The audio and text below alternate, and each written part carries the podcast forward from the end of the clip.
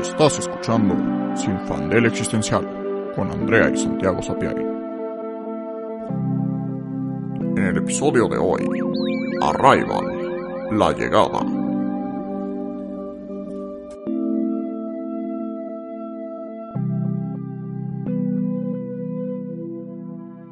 ¿Cómo están? Bienvenidos a otro episodio de Sin Fandel Existencial. Soy Santiago. Y yo soy Andrea. En el episodio de hoy vamos a hablar de una película que nos encanta, Arrival, de 2016, dirigida por Denis Villeneuve. Arrival es una película que trata sobre la llegada de los aliens a la Tierra. Y generalmente tenemos películas que tratan esto como con, a lo mejor con miedo, con eh, una amenaza brutal al mundo, los aliens son los malos. Aquí es muy interesante porque lo que sucede es que lo tratan más bien como un dilema muy realista. O sea, no es una película que se agarre como de esos, este, esos conceptos muy exagerados de ciencia ficción o terror o suspenso, no, más bien es un drama y trata de cuando llegan los aliens a la Tierra, se centra en el personaje de Amy Adams que se llama Louise, es una lingüista. Cuando los aliens llegan, ella está dando una clase en una universidad y se entera de eso justo cuando está empezando la clase porque ve que todo el mundo está como súper sacado de onda y en pánico, prende las noticias y ve que han llegado varias naves en diferentes puntos de la Tierra. Eh, y la película trata de cómo Luis es contratada por el gobierno de Estados Unidos para eh, descifrar cómo es que estos aliens se comunican y intentar establecer una comunicación con ellos para entender por qué están aquí. Porque obviamente el gobierno de Estados Unidos, en cuanto llegan los aliens, lo primero que piensan es amenaza brutal, nos quieren conquistar y colonizar como nosotros hacemos con el resto del mundo. Sí, es una película increíble, la verdad es mi película favorita eh, hasta ahora. Es muy, muy interesante porque trata justo todos estos temas pues de la comunicación con los aliens, pero habla de la comunicación en general, eh, porque pues justo, o sea, Luis se quiere, se quiere comunicar con los aliens eh, y no puede, pero a la vez todo el mundo, todos estos lugares donde eh, aterrizaron las naves, no pueden comunicarse entre ellos porque tienen eh, miedo del otro, miedo entre ellos, como que es una película que en realidad se trata de la comunicación y, de los problemas de la comunicación, ¿no? El más básico que es no hablar el mismo idioma, o hasta eh, no tener una comunicación eficiente y no transmitir ideas porque, porque no entiendes eh, al otro.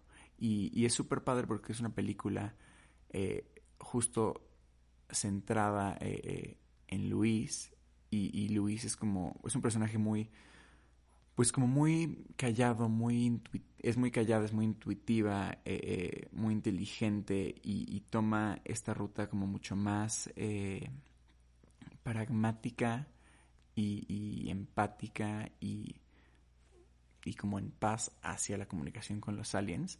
Eh, y eso se contrasta muchísimo con, eh, pues obviamente, los militares de Estados Unidos que eh, son bien intensos y que quieren explotar a los aliens con bombas, as they usually do. Y precisamente como dice Santi, esta película trata de los temas de la comunicación. Habla sobre conflictos, habla sobre cómo podemos establecer comunicación con otra especie. Y en lo que nosotros nos queremos enfocar en este episodio es en la lingüística y la percepción de la realidad. Porque eh, los aliens que llegan, los heptapods, que en español supongo que son como heptápodos, heptápodos.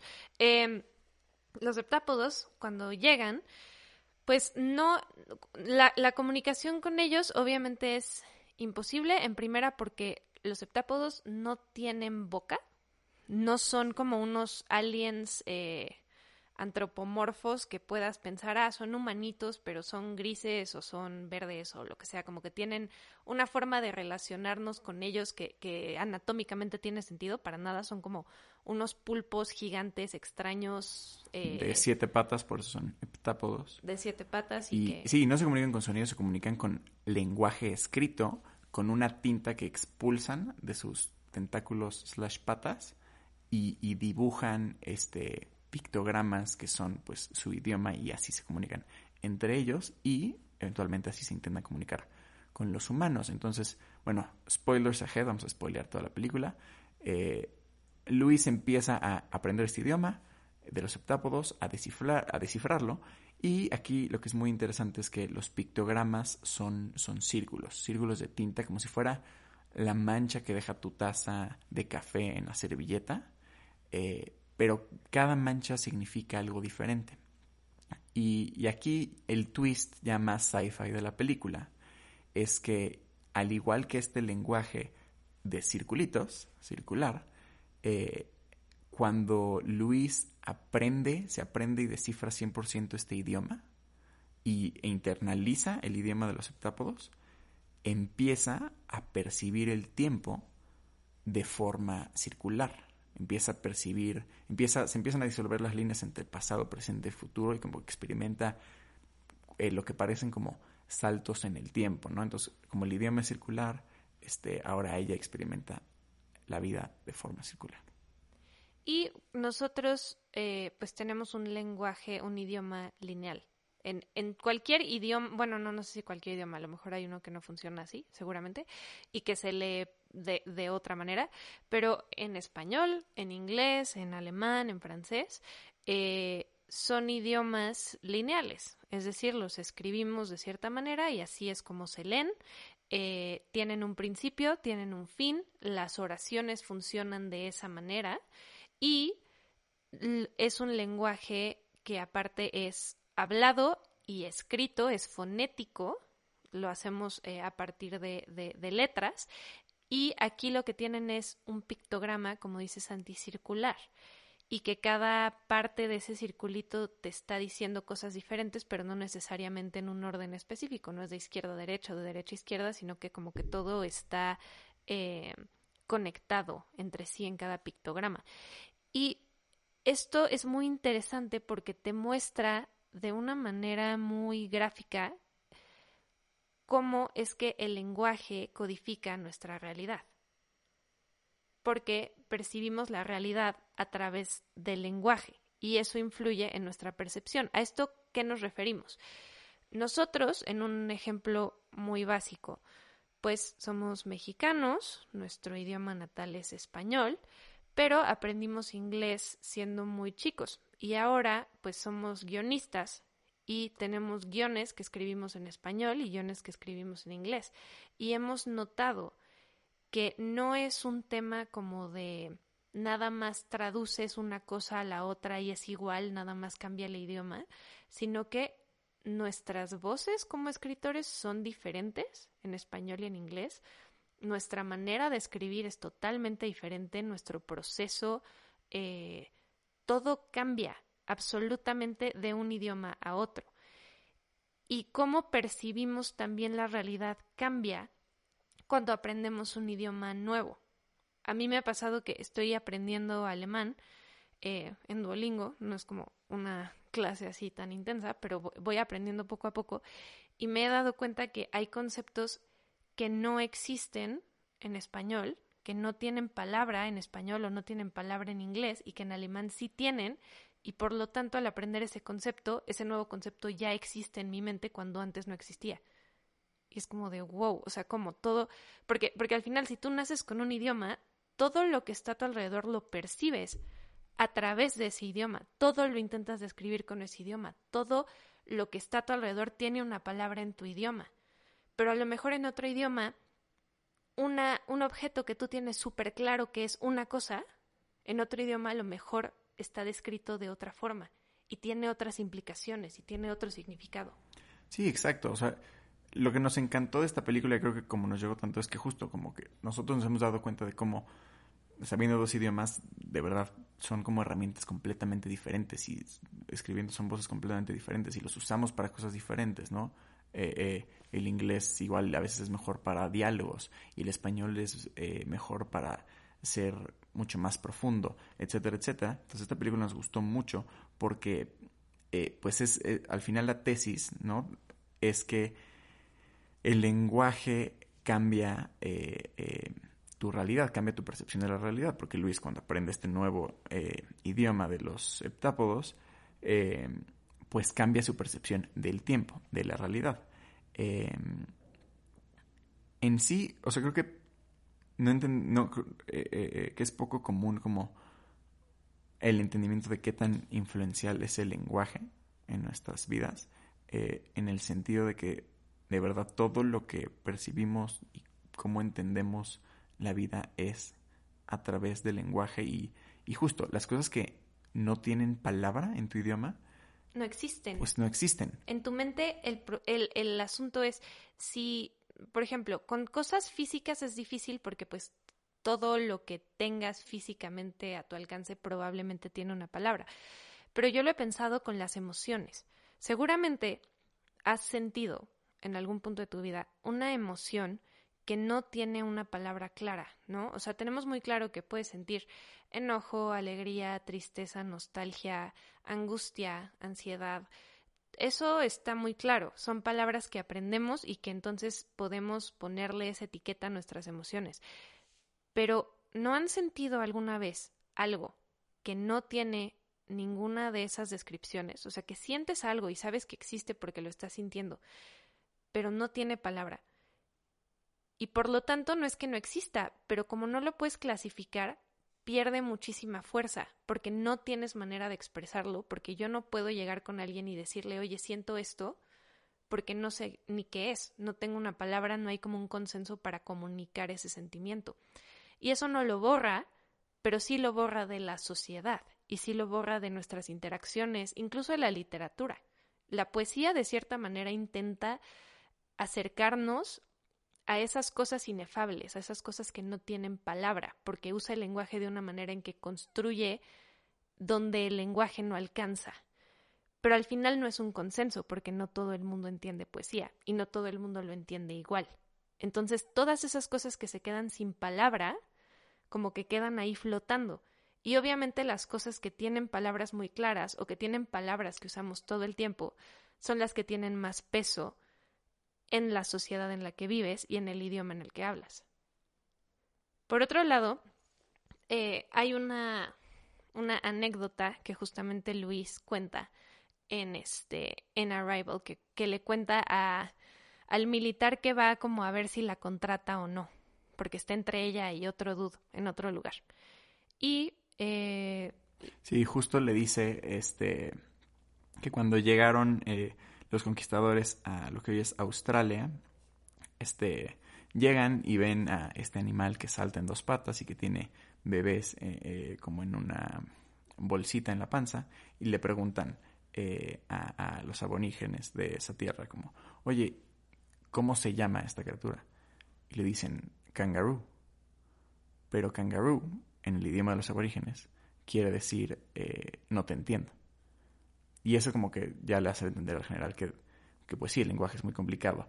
Y luego Luis revela que en realidad es una anécdota falsa, eh, que se lo inventa como nada más para probar el punto de cómo de verdad, si no tienes un algo en común con otra cultura y algo, alguna manera como de, de llegar eh, eh, a lograr la comunicación, es, es, es muy difícil. Y tienes todas las las posibilidades de malinterpretar absolutamente lo que te va a decir. O sea, porque justamente ahí el tema es, no es que hubiera como una mala intención, digo, a pesar de que la anécdota es falsa, asumiendo que la anécdota sí hubiera sido real, no hay como una mala intención ni de parte de los aborígenes ni de parte de las personas que llegaron a preguntar, sino no hay un puente de comunicación y entonces se malinterpreta totalmente lo que uno le quiere decir al otro. Eh, Exactamente. Y regresando un poco con el tema de cómo eh, el lenguaje construye eh, nuestra realidad, justo en lingüística hay una teoría que se llama la teoría de Sapir-Whorf, eh, que básicamente habla del relativismo lingüístico, que es justo esto. Según tu lenguaje, percibes una realidad diferente, pero entonces quiere decir que personas de lenguajes diferentes perciben realidades diferentes. esta teoría ha sido muy refutada porque la teoría es como muy absoluta, pero eh, tiene como pedazos de verdad que es justo donde se filtra el tema de Arrival, ¿no? O sea, hay mucho de culturas, justo otra cultura, esto, esta anécdota sí es verídico, otra cultura a origen de Australia, no tiene palabras para la izquierda y la derecha. Y para, y para referirse a la izquierda o la derecha, se usan eh, eh, las direcciones cardinales, norte, sur, este, oeste, etc.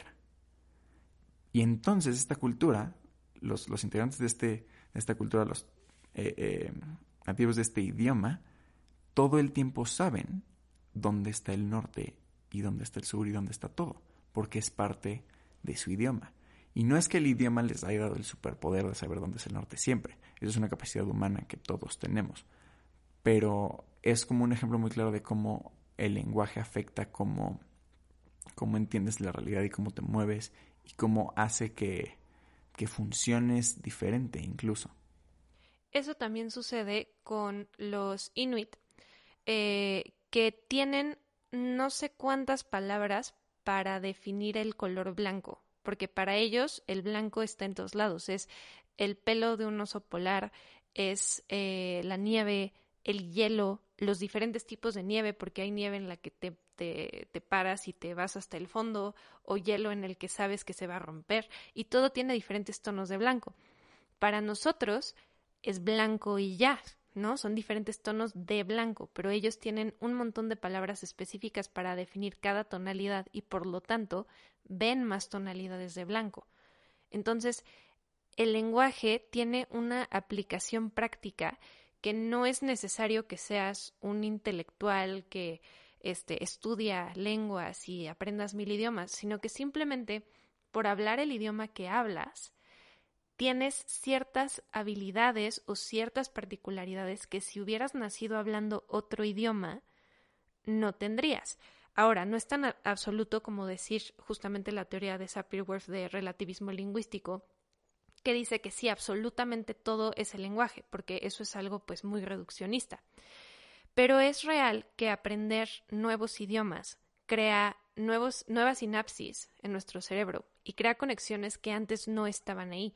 Y que si tú aprendes un idioma nuevo, especialmente si son idiomas eh, que tienen que tienen otro tipo de escritura. O sea, por ejemplo, estoy pensando, si yo aprendo ruso, que es el alfabeto cirílico, estoy segura de que algo en mi estructura cerebral va a tener que cambiar a nivel neuronal, o sea, a nivel sinapsis, para acomodar ese conocimiento que yo no tenía, porque yo no tengo idea de escribir cirílico ni leerlo, ni siquiera tiene como un lugar en mi, en mi conocimiento. ¿no? No hay un lugar que diga como aquí falta la pieza del cirílico, porque no. Entonces, tu, tu, tu mente cambia con ese conocimiento. Y eso sucede no solo obviamente con los idiomas, sino cualquier cosa que aprendas va a cambiar cómo ves el mundo. Te va a dar como una pieza más que te falta, te va a dar eh, horizontes más amplios. Pero el lenguaje tiene la particularidad de que está en absolutamente todo lo que hacemos. No hay ningún momento, ningún día de tu vida o segundo en el que el lenguaje no esté presente, porque incluso cuando no estás hablando, cuando no te estás comunicando con los demás, tienes un monólogo interno. Y todo lo que piensas, todo lo que ves, toda tu construcción de lo que el mundo es, está hecha a partir de la herramienta del lenguaje. Justo, aparte el lenguaje no es cualquier cosa, o sea, el lenguaje es, aprender un lenguaje es aprender una estructura. Y entonces es, es aprender, o sea, justo, o cada lenguaje es, una, es un proceso cognitivo completamente diferente. Entonces, pues de aquí sale eh, la idea de Arrival de que si Luis aprende, si Luis aprende el idioma de los septápodos, eh, cambia su percepción del tiempo. Y está interesante porque, pues justo, nuestro lenguaje... Eh, eh, al menos, bueno, el inglés, eh, español, todos eh, los idiomas romances se llaman. Bueno, bueno, no, el inglés no es romance, pero... No, no, perdón, o sea, el inglés, coma, y las lenguas romances, etcétera. Prácticamente casi todas las, los idiomas de la Tierra son este lineales, tienen como principios y fines claros. Y este no, el lenguaje de los septapos es, es, es circular, es como un pictograma y cada pictograma revela como una idea completa. No es como que cada circulito es una palabra y entonces pones como la mesa está ahí. No, no, no, no. Un círculo es una idea completa. Eh, y entonces, ahora Luis eh, percibe el tiempo de forma circular. Percibe el tiempo no como, ah, pasado, presente, futuro. No, ahora es como el, como el tiempo absoluto. Experimenta todo en un mismo presente. Y entonces accede eh, eh, a lo que nosotros llamamos pasado y futuro y luego el presente, pero en realidad está viviendo todo al, entre comillas, mismo tiempo. Y aquí entramos como a una de las mayores crisis que nos da esta película, porque son dos. Tenemos la crisis del lenguaje y la crisis del tiempo. La crisis del tiempo va de que no sabemos realmente qué es el tiempo. O sea, el tiempo lo tenemos concebido precisamente pasado, presente, futuro, como una línea, empieza en un lugar, termina en otra. Naces, vives tu vida, puede ser culo no, y te mueres. Y eso lo tenemos como muy claro todos nosotros, ¿no? Sabemos que no puedes regresar al pasado y que el futuro también está totalmente fuera de tu alcance, se supone.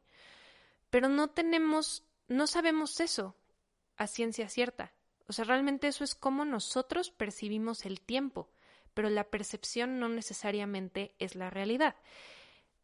Al final, nosotros no sabemos qué es, dejen el tiempo, no sabemos qué es el universo.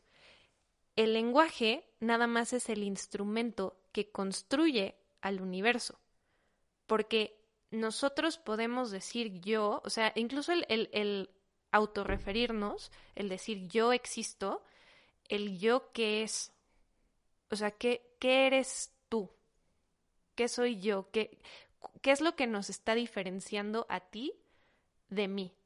¿Es el espacio? ¿Son los átomos y todo el espacio vacío que está entre nosotros? ¿Es la conciencia? No tenemos claridad de qué es el universo. Y no tenemos claridad de qué es el tiempo, porque el tiempo al final es una dimensión más. Es la dimensión física, la dimensión, temporal.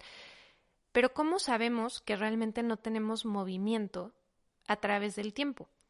¿Y cómo sabemos que nuestros recuerdos, por ejemplo, solo son recuerdos y no son el pasado sucediendo todo el tiempo? Una de las cosas que Santi y yo hemos platicado mucho es el tiempo, aunque parece lineal, realmente tiene más sentido que sea cíclico o que sea como la trayectoria de un electrón. Es totalmente errático. Estamos hablando un poco del principio de, este, de incertidumbre. de incertidumbre, de no puedes saber dónde está un electrón y su velocidad al mismo tiempo. Es imposible. ¿Qué pasa si el tiempo funciona de la misma manera? ¿Qué pasa si ahorita que tú estás consciente de que existes, no puedes saber realmente en qué punto del tiempo estás. O que si estás en otro punto del tiempo a lo mejor no tienes conciencia de tu propia existencia, pero sí estás en otro punto del tiempo. ¿Qué pasa si es posible moverte de un punto del tiempo a otro si logras acceder a ese conocimiento igual que Luis? O sea, si nosotros aprendiéramos un idioma en el que nuestra concepción no es lineal, ¿Qué pasa si eso te permite acceder a un tiempo cíclico? ¿Y qué pasa si en realidad no es ni siquiera acceder a él, simplemente verlo? Es como tú, Santi, necesitas lentes para ver cosas. Si te quitas los lentes no las ves, pero las cosas están ahí, ¿no? Sí, exactamente. Igual con el tiempo. Y eh, eh, em, al final eh, se relaciona un poco con lo que habíamos dicho en el episodio 2 de Medianoche en París que en realidad nuestras ideas de, pasado y futuro no existen. No, el futuro no existe y el pasado pues tampoco. El pasado pues como que existió, pero también igual y no. O sea, lo único que tenemos es el presente. Y, el, presente... no existe. O sea, porque el presente, en el momento en el que estás consciente que es el presente, ya es el pasado. Y porque también hay un delay para que tu cerebro procese el presente. O sea, realmente nunca estás viviendo en el presente porque se tarda en procesar, porque hay filtros. El lenguaje es otro filtro. En realidad, todo lo que somos nosotros es un filtro para entender la realidad. ¿Y qué pasa cuando tus filtros son diferentes? Porque al final toda nuestra vida está orientada al, el ser lineal porque está pasado, presente y futuro y por lo tanto tienes que, por ejemplo, te dicen, aprende de tus errores. ¿Dónde están tus errores? En el pasado. Aprendes y luego lo aplicas para qué? Para el futuro. El problema es que si todo el tiempo estás viviendo para el futuro, en esta concepción lineal del tiempo, pues en realidad estás viviendo para morirte. Porque el último punto hacia enfrente es la muerte.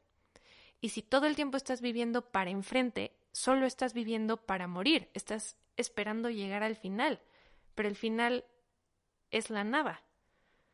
Entonces no tiene sentido. O sea, realmente creo que más allá de, o sea, el aspecto de ciencia ficción, que es lo que estamos hablando de si el tiempo es lineal o no, creo que a un nivel más como conceptual filosófico, estaría interesante conceptualizar el tiempo diferente, porque si en verdad vives en el momento presente, te das chance de vivir. Si no, en realidad creo que solo estás existiendo como empujándote hacia adelante. Nada más estás pateando una piedra hasta el final del camino, pero al final del camino solo hay un vacío. Y ya, y te caes y se acaba.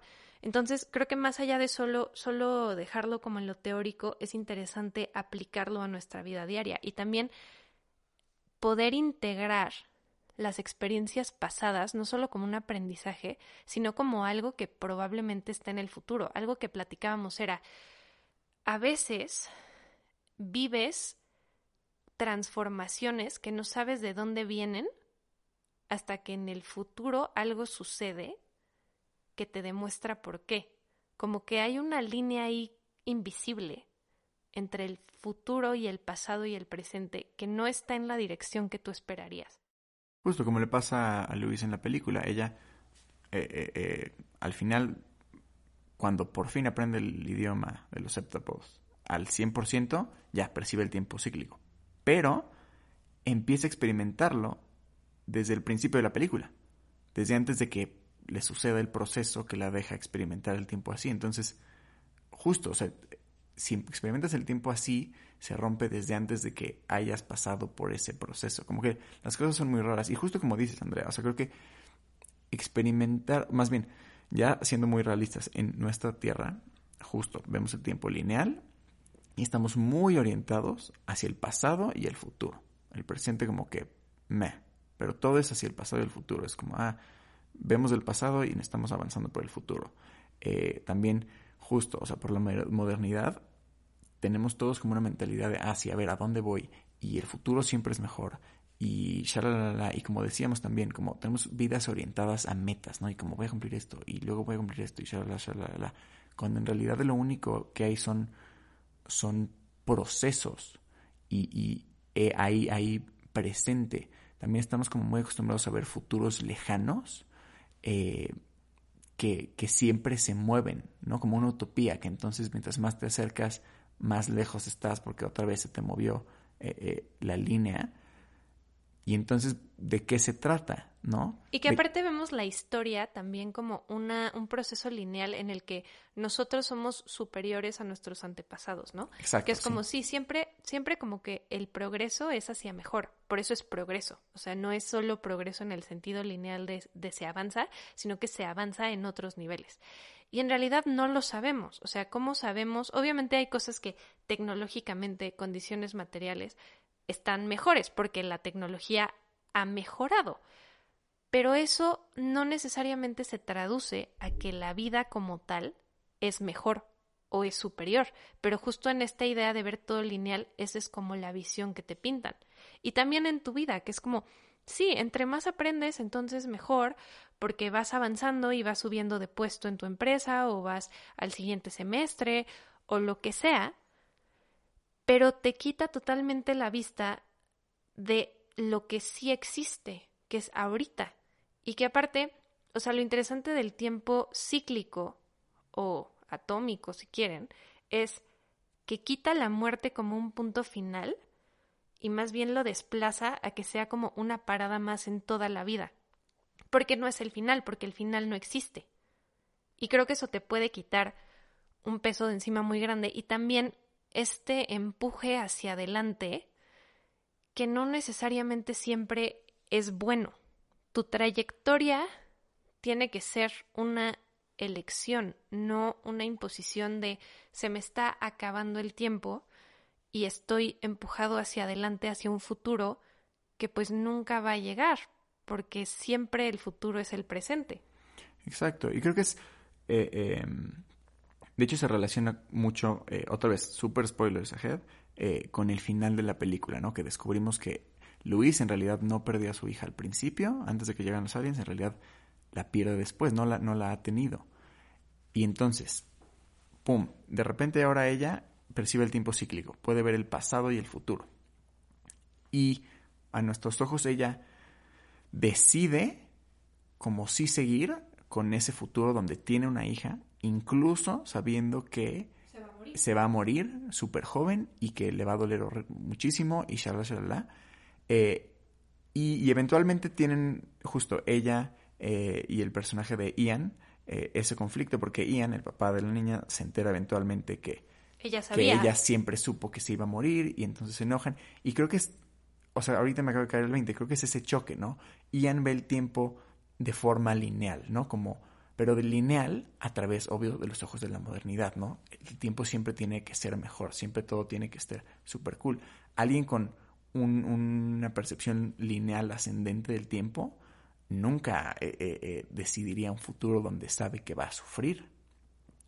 Pero Luis decide que sí y al final su tesis es que, eh, que no quiere desperdiciar todos los momentos buenos que sí tuvo con su hija antes que se muriera, ¿no? Y que incluso el dolor eh, eh, es parte de la vida. Y creo que a eso, o sea, al final tiene que ver con ver el tiempo y ver la vida como un proceso y pero como que el proceso es el quote unquote fin de la vida. El proceso es el propósito, no, a dónde vas a llegar.